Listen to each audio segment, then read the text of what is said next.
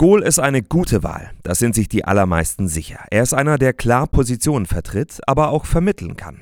Das hat er als Dekan, also Chef des evangelischen Kirchenbezirks in Ulm, gezeigt.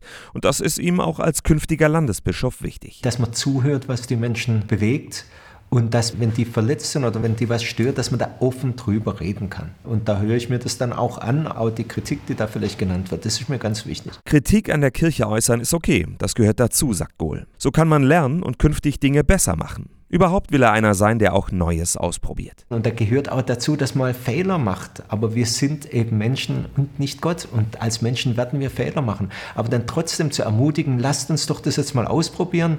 Und das müssen wir in diesen Zeiten. Gohl ist verheiratet, hat zwei erwachsene Kinder, ein weiterer Sohn ist im Alter von drei Jahren ums Leben gekommen. Damals hat ihm sein Glaube Halt gegeben. Genau das sei eine wichtige Aufgabe der Kirche, gerade in diesen Zeiten von Corona-Pandemie und Ukraine-Krieg. Gerade die existenziellen Krisen, die wir hier gerade erleben, bieten für uns auch die Chance, den Menschen Hoffnung zu geben. Und von daher, glaube ich, haben wir eine wertvolle Aufgabe und einen tollen Auftrag. Das halte ich für ganz wichtig. Angesichts des Mitgliederrückgangs müsse die Kirche auch mehr darüber sprechen, was sie Gutes tut und klar machen, warum es sich lohnt, Mitglied zu sein.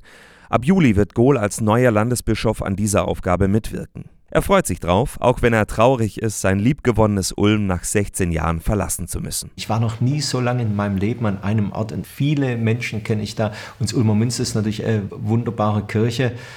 Das wird sicher einen Abschiedsschmerz geben, 100 Prozent.